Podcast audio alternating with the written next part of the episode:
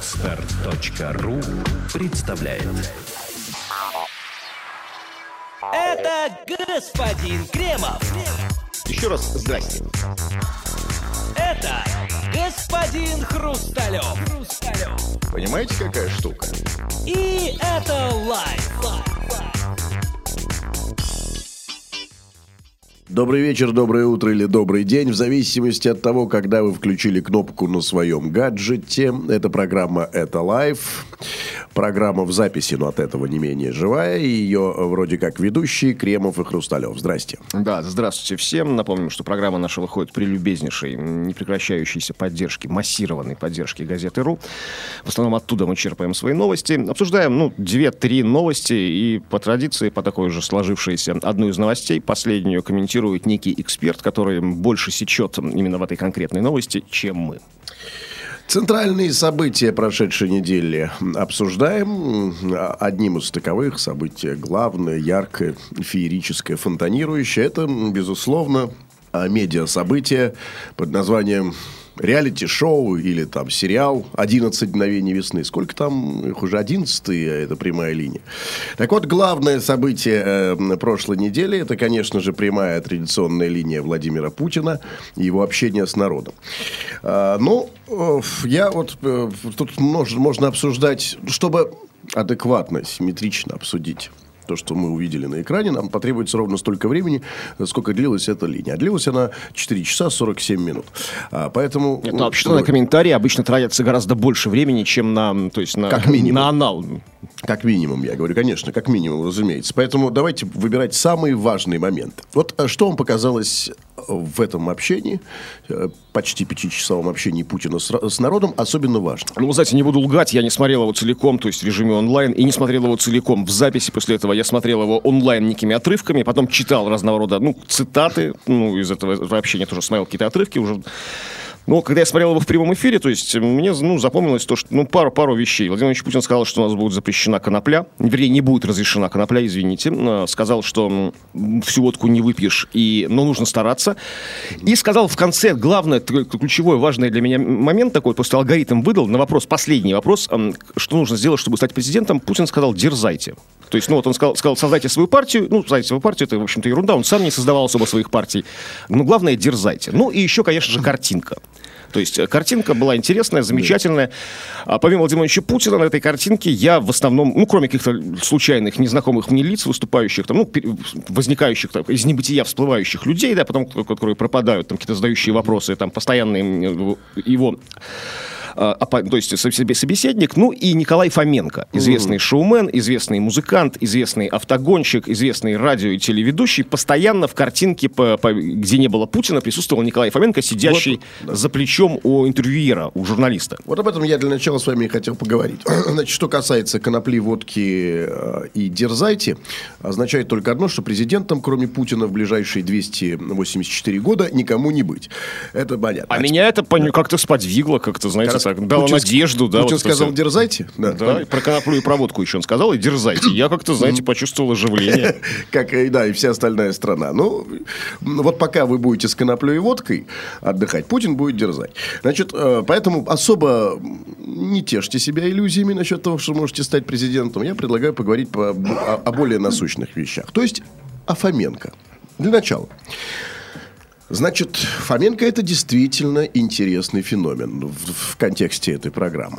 Дело в том, что, ну, напомните, господин Кремов, э, как, как вот по картинке, как, как выглядела картинка с Да Николаем ладно, Фоменко? что, посмотрите, это действительно интересная картинка. Николай Фоменко выглядел очень просто. То есть там ну, две, два основных вида картинки этой телетрансляции. Это Владимир Ильич Путин, сидящий за столом, отвечающий на вопросы. И вторая, задающая вопросы корреспондент, но за его левым плечом, сразу же над головой вот так возникал корреспондентом, э, то есть буквально ну, сразу за ним Николай это, Фоменко. Это, это не корреспондент, это там ведущий журналист Первого канала, ну, как журнали... они себя называют. Ну, хорошо, да. журналист, аналитик, ну, публицист, ну, ну да. ради бога. Ну, то, и за ним сидел, мы же не о нем сейчас говорим, за ним сидел Фоменко, то есть постоянно а Фоменко ж, а, живо реагировал лицом на все, что происходило. То есть а, такие микро, микродвижения, то есть мышц лица, мимика, улыбки, там, а, игра желваков, сужение расширение движение зрачков, морщинки легкие, такой рябью пробегали по лбу. То есть а, живейшим образом человек реагировал на любое слово Владимира Владимировича То есть Путина. эмоциональная экспрессивная функция ложилась на Фоменко в этой программе, как бы, да? Ну, безусловно. То есть, ну, скажем так, эм, больше даже, может быть, разъяснительное, эмоциональное. То есть, как реагировать. То есть, а Владимир Владимирович Путин говорит вещи, то есть, знаете, у Путина, Путин в этом смысле, в хорошем, сейчас без иронии говорю, в хорошем смысле мог бы стать хорошим комиком, потому что он шутит, то есть, не, то есть он не показывает лицом. Ну, плохие комики, знаете, начинают сами ржать, когда шутят.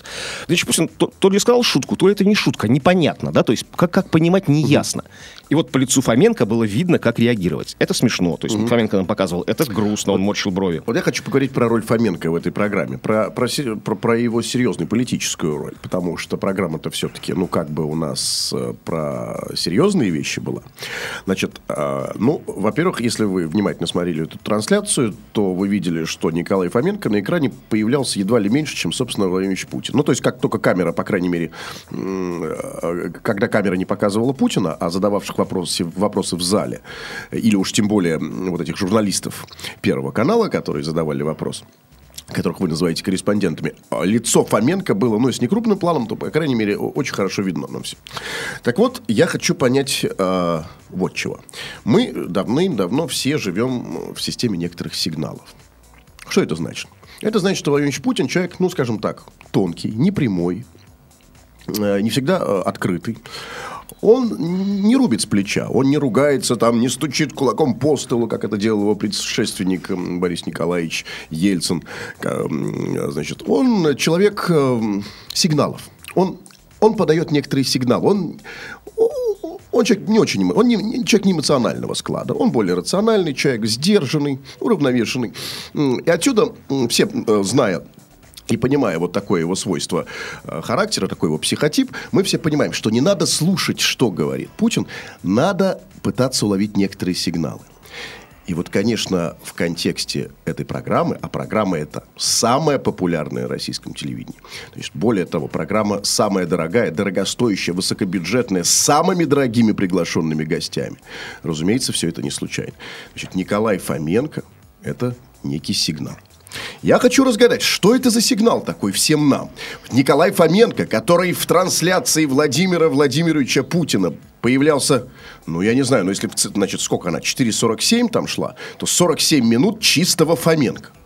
И я хочу понять, что это означает. Ну, смотрите, если мы не рассматриваем, э, не рассматриваем некий заговор телевизионщиков и то, что Фоменко показывали без ведома Владимира Ильича Путина, то есть, знаете, то есть, тем самым как-то, ну, такой, ну, протестный. Этого быть не может, Ну, разумеется. программа же прямая, знаете, Марю не сделал. Ну, мог какой-нибудь там, знаете, камикадзе. Вот буду я показывать Фоменко. Наверное, это, конечно, я согласен. Наверное, это не так. То есть, конечно, что было, это было м, Ну, огов- подождите, но если вся договорено, ну, понятно, Ну, если конечно. вся программа постановка, а это очевидно, да, ну, то, значит, э, извините, ну, э, странно сказать, что в спектакле случайно вышла кошечка. Конечно, и такое бывает. Бывает, а, как вы Да. знаете, артисты гадят друг другу, знаете, Бывает. прямо на премьере там начинают пить там. Согласен, да, всякие как Выходит сцены, голый, расколы, показывает пипиську своему партнеру, да. Конечно, но если пипиську показал один раз партнеру, или там, да, это, это окей, это там розыгрыш, раскол, два раза, ну, хорошо, тоже, но если это 47 раз, Ну, я же сказал, что это мы не рассматриваем эту ситуацию, то есть мы ее сразу отвергаем. Конечно же, это было, было сделано сознательно, было сделано продуманно, это было запрограммировано изначально в сценарии.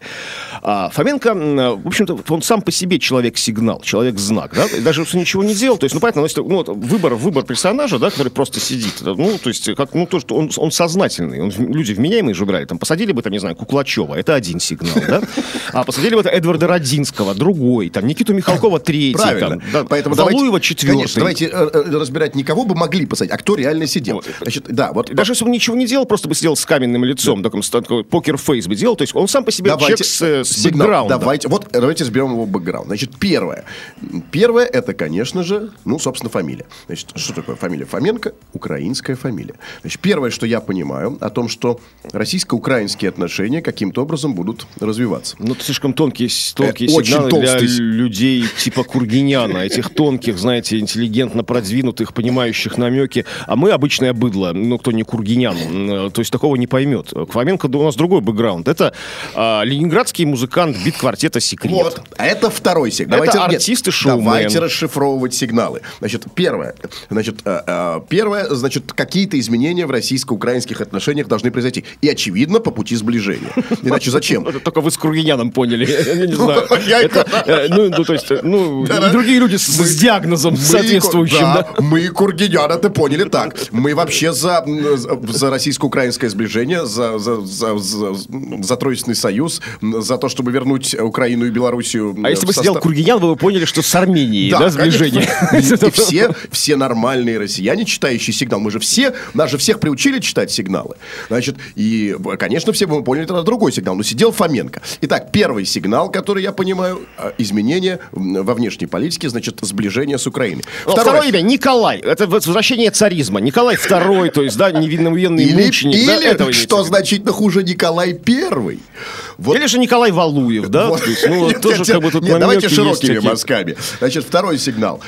Укрепление самодержавной власти Владимировича Путина. Это указывает буква Ф, да, в фамилии Фоменко. То есть, Почему? ну, не знаю, ну, не знаю, красивая буква, греческая. Нет, это указывается имя стала Вы же сами Ну, предложили хорошо. эту систему. Дальше, дальше, дальше то, что уже вы сказали. Слово секрет. Оно здесь прозвучало, конечно, не, слу- не случайно. Значит, э, это, Это действительно- иммигрант, а, секрет это очень много. Это иммигрант в, в Израиль Максим Леонидов, то есть еврей, еврейско-семитские корни имеющий. Это очень а, сложно. знаете, у Леонидова, как любитель секрета, знаете, недавно слышал ВКонтакте песню его, он в бытности его жизни в, в Тель-Авиве, о, он написал предвыборную песню для премьер-министра, не помню фамилию Израиля, там он, он, он решит все, называлась она так, и он поет как бы там, ну, совершенно вот там, вот, ну, такой, про, про, про, про, про, про- за одного кандидата, в 93 году, по-моему, что-то такое было, ну, в общем, очень серьезная Нет, история. давайте не будем копать глубоко так глубоко в Леонидова. А, хорошо, давайте по версии. Арина Балерина. Э, Моя любовь живет на пятом этаже. Что там еще? Беспечный ездок. Пятый, беспечный издох, пятый этаж. Песни есть? Сар, Сара Марабу. Да. Э, ну, Тут мы опять возвращаемся к еврейским корням Максима Леонидова через Сару Марабу. И тут все зациклилось. Я, понимаете, вы- вам со, со мной, я даже, видите, не перечисляю песни, потому что вам со мной не тягаться в знании, Ну, нет, в знании А, репертуара а, группы это- «Секрет». Это очень важно, потому что я-то как действительно обычный обыватель, небольшой любитель света, мы понимаем эти сигналы как бы, ну, по- поверхностно. Знаете, я назвал поверхностный какой-то такой, ну, стереотип. В этом нужно говорить, они какие-то глубокие, знаете, такие там, это артефакты секрета. Вот мы знаем вот... э, Хорошо, давайте разбираться. Ну что, давайте пройдемся по первому, значит, альбому. Именитого Кристину вы вспомнили. Привет. Ну, тут вряд ли что-то там лежит. Значит, а, Книжки, апельсины. а, мой, признайся, твой папа был прав. А, Это попахивает сталинизмом. Это попахивает реставрацией сталинизма. Признайся, твой папа был прав, да? Пел Николай Фоменко и его товарищи. Нет, давайте так. Вот правильную мысль предложить. Давайте разбирать только песни, которые пел Фоменко, а не Леонидова. Твой папа был прав в песне Фоменко. Привет, это Леонидова. Значит, что он еще пел э, в этом, на этом альбоме? Он пел... Давайте ну, не мельчите по альбому, просто вспомните его песни самые Давайте, известные. «Беспечный ездок», тогда хорошо. Там была такая у него песня, «Мама» была песня. Эм, была песня, в, это на втором, на, на другом альбоме. Была песня «Отказали тормоза».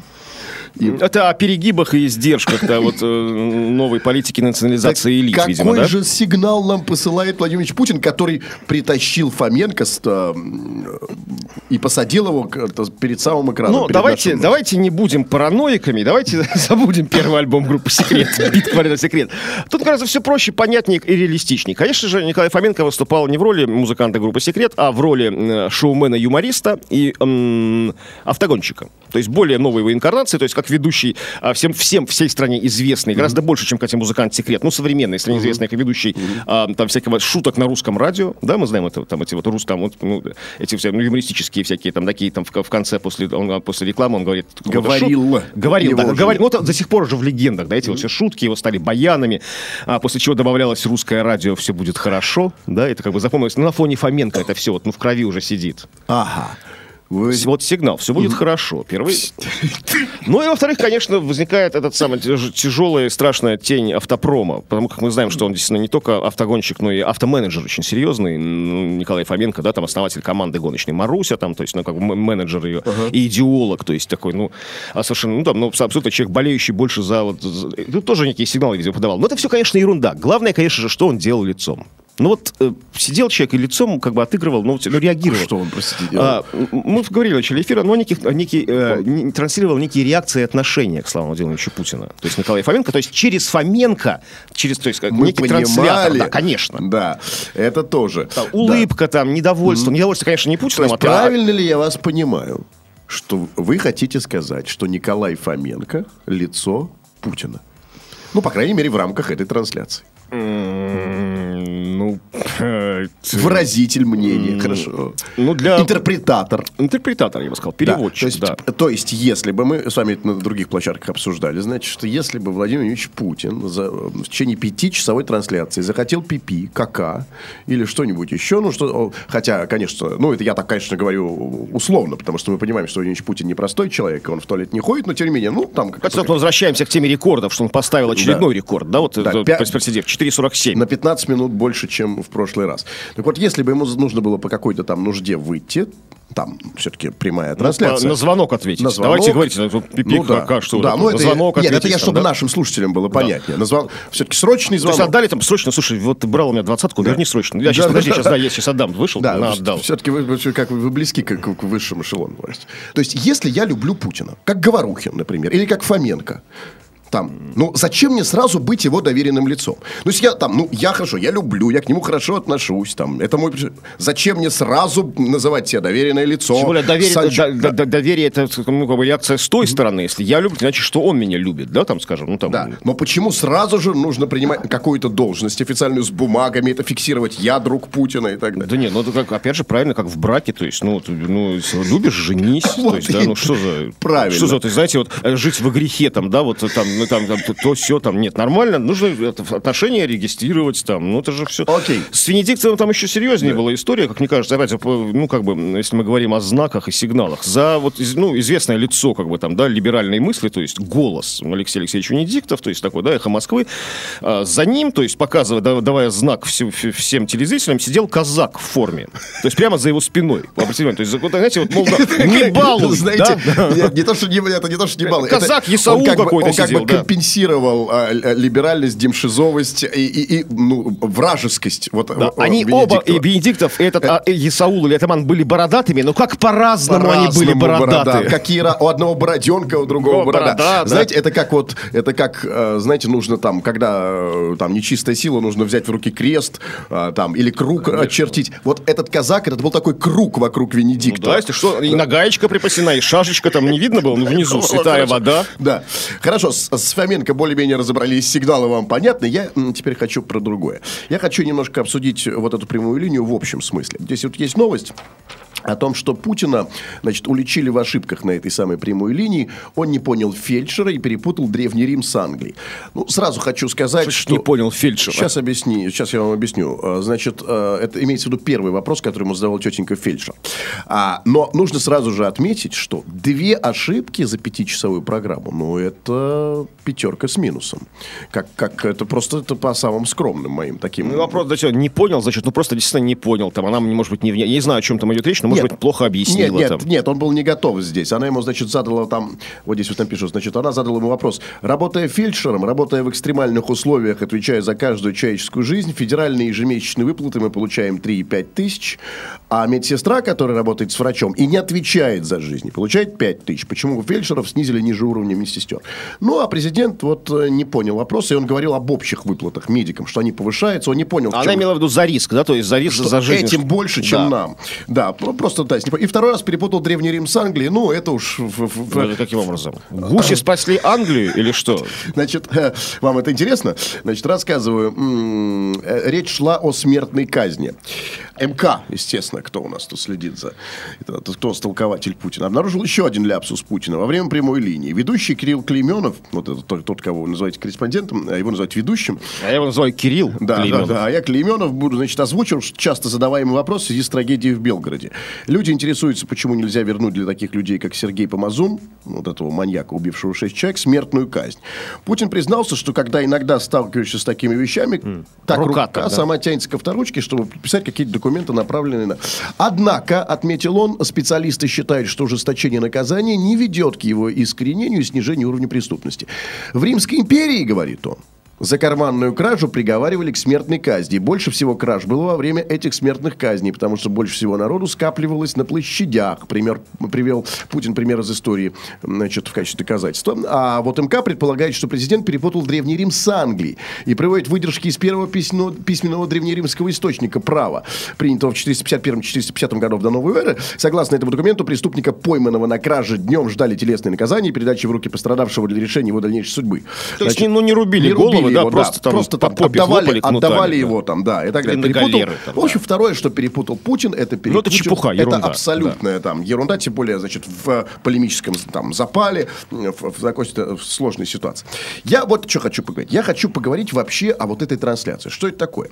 Вот э, я просто так, знаете, краем глаза посмотрел. Да это и так смотреть-то было не надо. Понятно, что все стебут, там, Путин ни о чем, ни о чем. Знаете, главная претензия. Ни о чем. То же самое. Поболтали. Ну, ребят, послушайте, ну это очень странная претензия.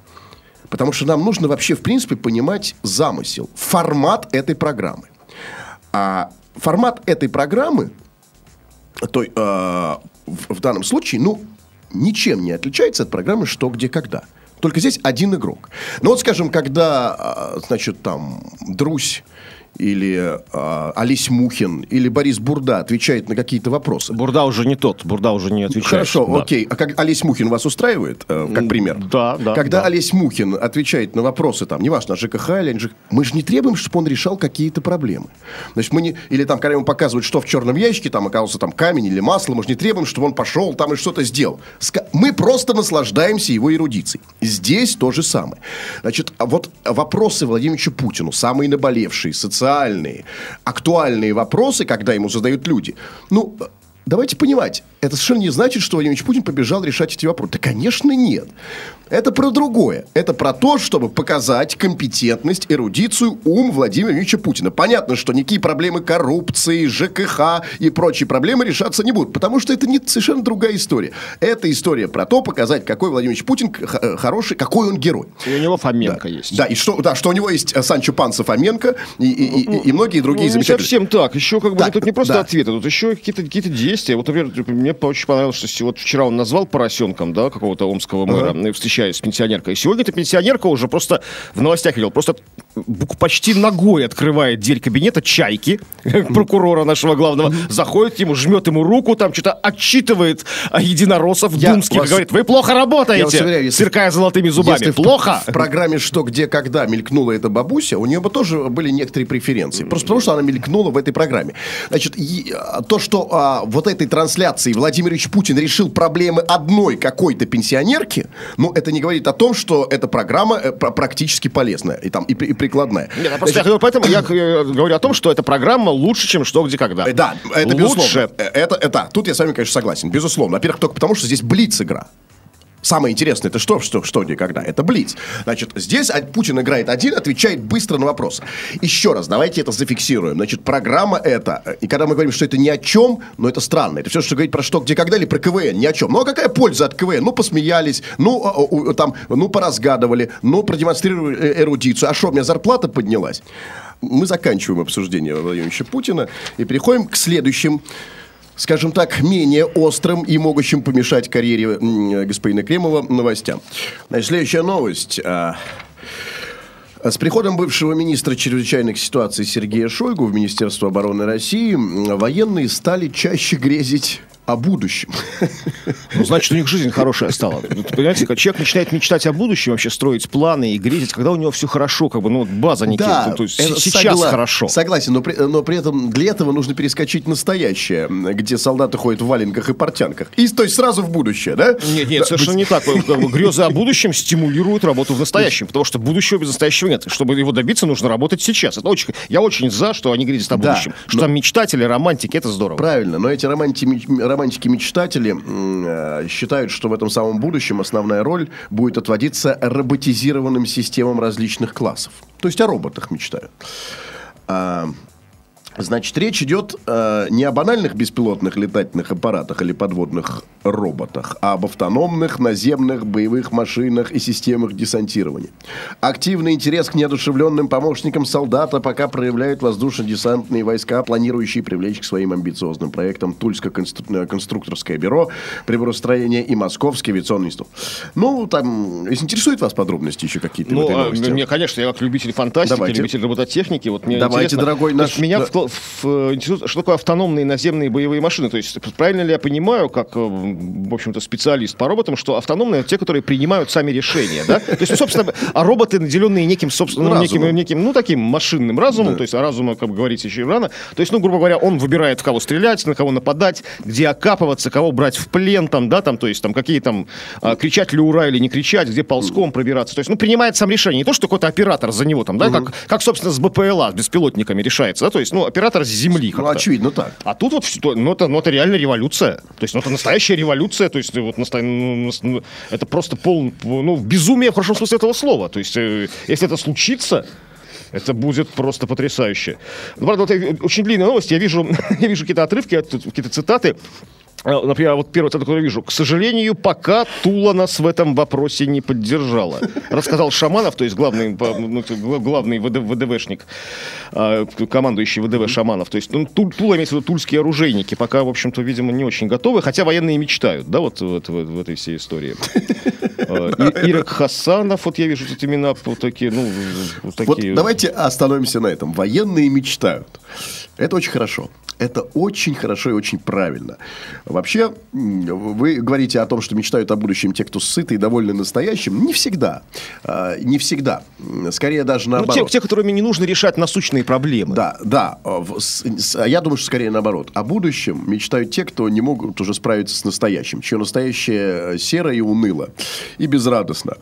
А настоящее нашей армии мы более-менее знаем, даже несмотря и на приход туда нашего мессии под названием Сергей Шойгу, нашего местного российского мессии Шойгу.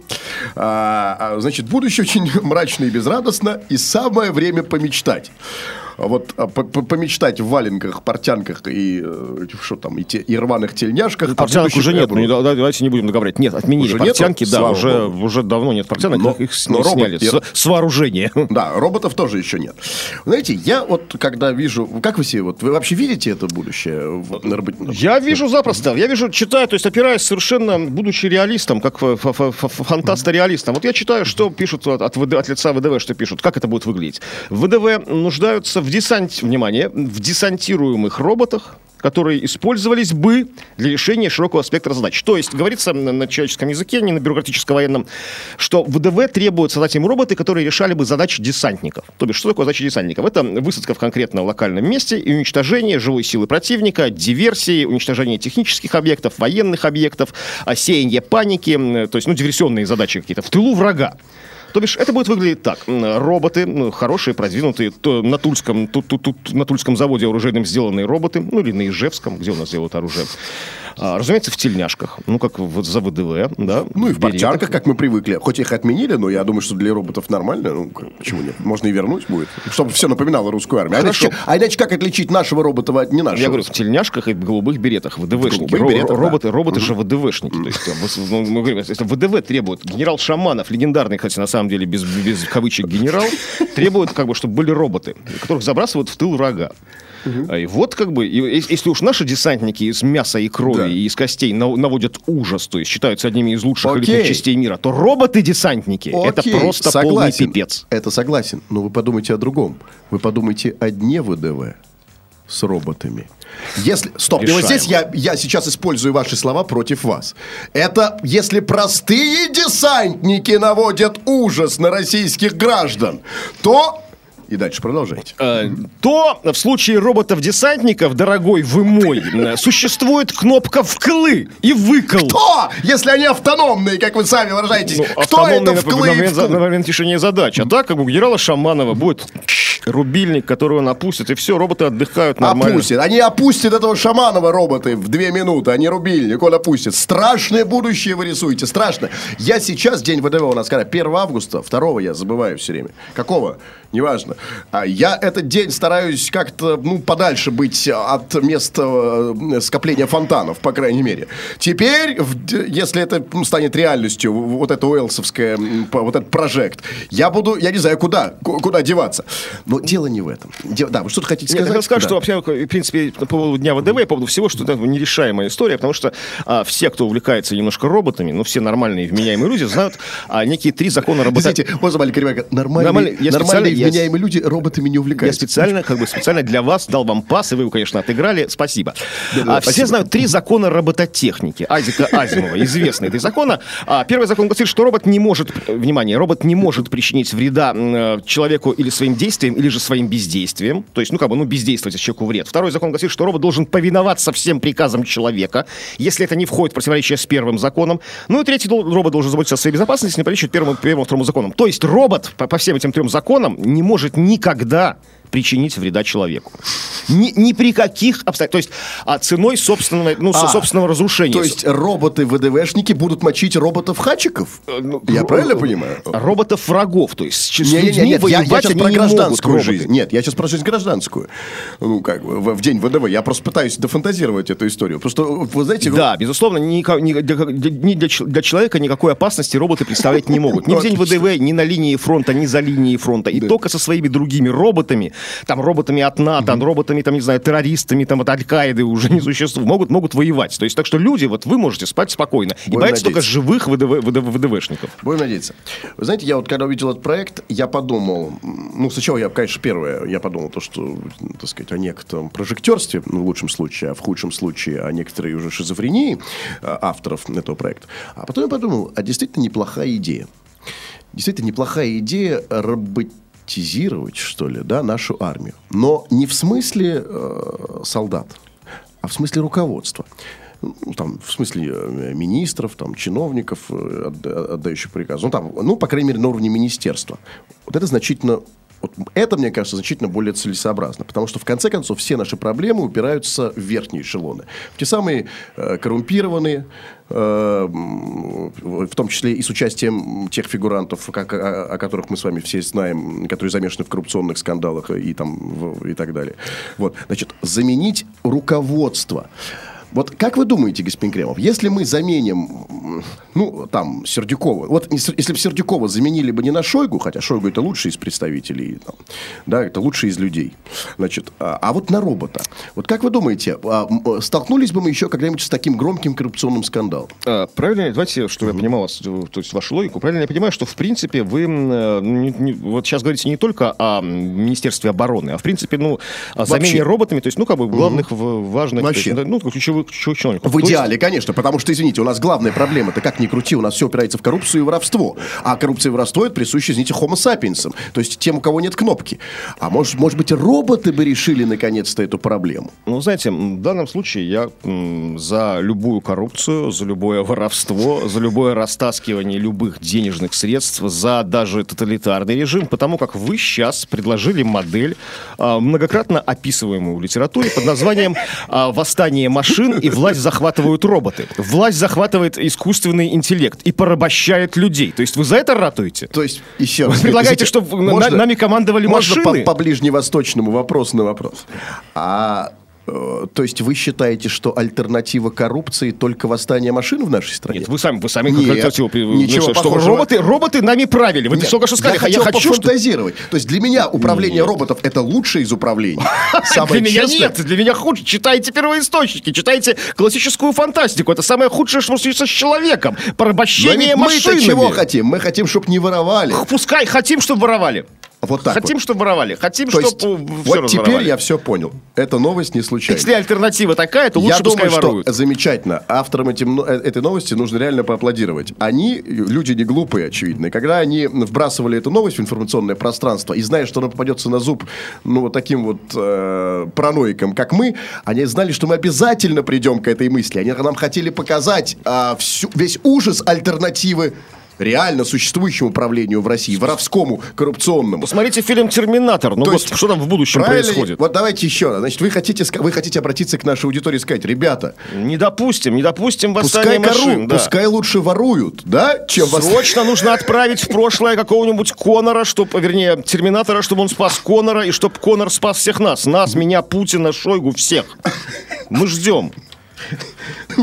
Не допустим восстания машин. Вот это, это I'll be back, как говорил классик. Да-да-да, это отличная идея национальная. И значительно лучше, чем, анти, чем антиамериканизм. Ну, понимаете, любите Ами- не Америку. Америка вообще далеко. Да, где-то там за 3-9 земель никто в Америке-то не был. А вот не любить роботов, это та идея, которая нас действительно может сблизить. Консолидировать общество. Как это мы назовем? Анти... Нет, или как мы назовем эту идею? Да. Мы, вы согласитесь, вы готовы объединиться против Лига, роботов? ли- Лига человечества, как это, в общем, тоже называлось в классике. То есть там Human League. Давайте объединяться против роботов. Не против Америки там или кого мы там Еще есть такие вот, знаете, вот вы вряд ли о них слышали, но это в опасности растет, растет. Такие вот, знаете, м, такие инопланетные полипы, разумные, которые прилетают и незаметно порабощают людей. То есть они вот с метеоритами могут прилететь и вот внедриться в ваш мозг, и вы уже будете не тот. Но это другой передаче. В следующем выпуске. Все. Следующая новость у нас тоже так или иначе касается Министерства обороны. А точнее громкого скандала, который связан, связан с Миноборонсервисом. И вот есть новость о том, что фигурантка дела оборонсервиса Васильева выпускает сборник стихов. Второй, второй сборник. Здесь не написано уже. второй, ну, да. ну хорошо, да. Не, ну я А нормально, это я в режиме реального времени, тогда я по полному, то есть усилий. Да, да, да, второй, хорошо, да. Второй сборник стихов. Ну, замечательно. Вообще, это такая интересная штука. Знаете, у нас э, только в нашей стране от коррупции до поэзии один шаг. От коррупции до поэзии через тюрьму. То есть вот сначала кор- коррупция, воровство, падение, низ, потом тюрьма, потом стихи. Ну, почему? Где у нас в стране? Это, пер- это первый прецедент, насколько я знаю. То есть первая история. Ну, единственное, что А Лужков? Лужков, Лужков пи- написал пьесу. То ли про, про какую-то античную жизнь. Ходорковский Юрий- стихов не пишет. Ну, правда, он не особо и не воровал. Хотя там спорно. То ли воровал, то ли от налогов укрывался, правильно? Нет, ну, ну, не- конечно, не будем обсуждать все, все, все персоны, но как бы, ну, по поводу... В творчестве замечен только Юрий Лужков. Он написал пьесу, которую в Москве, хотя уже поставили где-то в каком-то небольшом театре, э, из античной жизни какую-то. В любом случае, давайте вот, вот и- запомним, ка- сначала, то есть все-таки начинается с, с, там, с криминала, там, с воровства, с коррупции, а заканчивается стихами, но не наоборот. Редко бывает, что человек начал стихами, а закончил. Удивительное дело. Так вот, домашний арест главной фигурантки уголовного дела о масштабных хищениях активов Минобороны через холдинг «Оборонсервис» Евгении Васильевой пока не отразился на ее душевном и творческом состоянии, пишут здесь. Недавно она написала очередной цикл лирических стихов, которые, возможно, в ближайшее время будут изданы. Их главная тема – любовь, хотя еще недавно творчество Васильевой говорило о ее сложном душевном состоянии и депрессии. потрясающе вот противоречит в одном абзаце эти вот журналисты сами себе. А Заключение пока не отразилось на ее душевном и творческом состоянии. И товарищ Шаркришин написала сборник стихов. Отразилось? Она написала сборник стихов. Ну, то есть э, создание стихов это всегда некий, некий надлом душевный и творческий. Нужно, то есть не пишут люди в спокойном состоянии. То есть, э, видимо, это как бы все эти но- новые эти стихи как-то совершенно они, там, ну, отображена тема заключения в них. То есть без этого не может быть. К страшному выводу вы нас принуждаете, господин Кремов, к страшному. Ведь что поэзия это растет а, из ам, закрытой почвы, из ограничения, из тюрьмы фактически. Ну, об этом это в- история знает масса. Масса, Российская отечественная увы. история таких примеров, когда действительно в заключении, в ссылке ли, в серьезной ли тюрьме, или просто сосланные в имение Ну, они наши поэты, этого- писатели Ну, писали. они и до этого пописывали, а вот... Тут поним- вот видите такая тонкая, такая немножко циничная штука. Мы не знаем ничего про Евгению Васильеву. И ее стихи стали известны. Может, написала там с Правильно. молодых ногтей, с трех лет. А стихи стали известны, как бы там, ну, когда она, с- когда она стала известной персоной. А известной персоной она стала не когда она работала в оборонсервисе, когда покупала бескомнатную квартиру, а когда ее, когда ее закрыли. Стра- К еще более страшной мысли вы нас принуждаете, господин Кремов. Да, все издатели, циники и подонки. И они как бы спекулируют Нет, нет, как нет, бы на... Чтобы стать по-настоящему известным в нашей стране, нужно также сесть в тюрьму. Ну, безусловно. Значит, чтобы, смотрите, чтобы стать известным, сесть в тюрьму. Чтобы стать поэтом, сесть в тюрьму. А есть ли другой путь реализоваться в нашей стране? Есть ли другой социальный лифт? Ну, вы знаете, конечно, конечно, для людей, ну, скажем так, Абсолютно. То есть мы не, не можем, мы не, мы не литературные критики, мы сейчас, конечно, почитаем парочку стихов Евгении, госпожи Евгении Васильевой, но мы не можем, то есть, полностью, в полной мере их судить. А, но для людей, действительно, абсолютно талантливых, наверное, есть куда другой путь. То есть, ну, они садились в тюрьму уже известными людьми. Или, уходи, или упра- отправились в ссылку, как то Достоевский, да, как И Пушкин. за свою Пушкин в известность ссылку имеется в виду, не в да, тюрьму. за там, свою да? известность они и садились, потому что, так сказать, в Ну, том числе... по-разному, ну, потому да. что, ну, без- безвестные поэты, ну, кому они там А для других, конечно, то есть, если хочешь прославиться, это известный, нормальный путь, там, ну, как бы стать известным э, Значит, хочешь стать известным поэтом, а, И вот, собственно, а, стихи. Давайте перейдем непосредственно к творчеству. Вот как вы смотрите на то, если я вам прочту стихотворение с э, оригинальным, мало встречающимся названием э, «Любовь». Как вы смотрите? Давайте, знаете, это даже не то чтобы стихотворение, это некая по- поэтическая пьеса, потому что, смотрите, вот она, Да. он, то есть по ролям, то есть Да, начинает да, да. девушка говорить, прямая речь, потом мужчина начинает говорить. То давайте так, кто будет за, кто, ну, за, да, кто будет за девушку? Ну, правильно, хорошо. Хотите вы, пожалуйста, я не, я не Ну, вы же сказали, значит, да пожалуйста, Хорошо. ради бога, у меня Давайте. в этом смысле нет никаких, Давайте. никаких комплексов. Ты меня обманул, ну за что и зачем? Разве я виновата, обидела чем? Ты за что меня пнул, пусть слегка сапогом? Или я не твоя, и, и не это твой дом? Вот тут я хочу остановиться. А Даже, наверное, хватит. Смотрите, вы говорите, что никак не, не влияет на заключение. А, абсолютно она пишет про себя. Я говорю. Ты за что меня пнул, пусть слегка сапогом, или я не твоя, и не это твой дом? Не это твой дом, говорит она, сидя в пятикомнатной квартире, купленной на деньги оборонсервиса. А, возникает тема сапога, военная тема, да? Возникает тема кое-кого ушедшего от ответственности, видимо, то есть, да, от, от судебной ответственности. Ты, ты, ты за что меня пнул, пусть слегка сапогом, или, или это не твой дом, говорит она? Это же все твое. Я не виновата, говорит она, как бы обращаясь в прямую очередь к прокуратуре. То есть все-таки вы хотите сказать, что в своей поэзии она еще не поднялась а, до, до самых высоких обобщений абстракций. Все равно она еще о своем о больном. Об, об, об оборонсервисе, о заключении, Да, конечно, о и сапоге, поэтому да? совершенно неправы и совершенно А, лгут журналисты, говоря о том, что никак не отразилось заключение на ее Нет, душевном а и здесь я согласен, состоянии. согласен с журналистами. Очень мало отразилось, потому что вроде и поэзия, но поэзия это все о том, о сапоге, об оборонсервисе, о вине, а, с- о том, что в доме она сидит. Все о том, что с ней происходит. Я убежден, что рано, еще рано, еще нужно посидеть лет 15, и вот тогда, возможно, наша замечательная поэтесса Евгения Васильева напишет уже что-нибудь э, такое, ну, более метафорическое. Хотя, вы знаете, вот у нее вот есть совершенно, совершенно оторванные от, от- от Да. мрачной тяжелой реальности просто красивые лирические стихи, вот просто вот, э, просто вот обо всем. Вы найдете там все, что, все, что хотите. Вот, например, Хотя, извините, я просто могу сказать, я не знал, я не знал, что коррупция и воровство может быть таким источником вдохновения, музой настоящей. Страдания, страдания от коррупции и воровства, страдания от не- неизбежности наказания – это совершенно античная тема. Неизбежность наказания сверху. Конфликт долга и чувства. Долг призывал, э, призывал, не знаю к чему, а чувство говорило, купи пятикомнатную квартиру в Молочном переулке. Купи пятикомнатную квартиру в Молочном переулке. Купи. Это говорило чувство, но как мы знаем по античным трагедиям, долг всегда как бы побеждает, зло, рок всегда побеждает, как бы и ставит все на места, карает жестоко. Ну, вот, кстати, просто про любовь. Э, Вообще, ну вот ни к чему не придерешься. Вот прекрасно.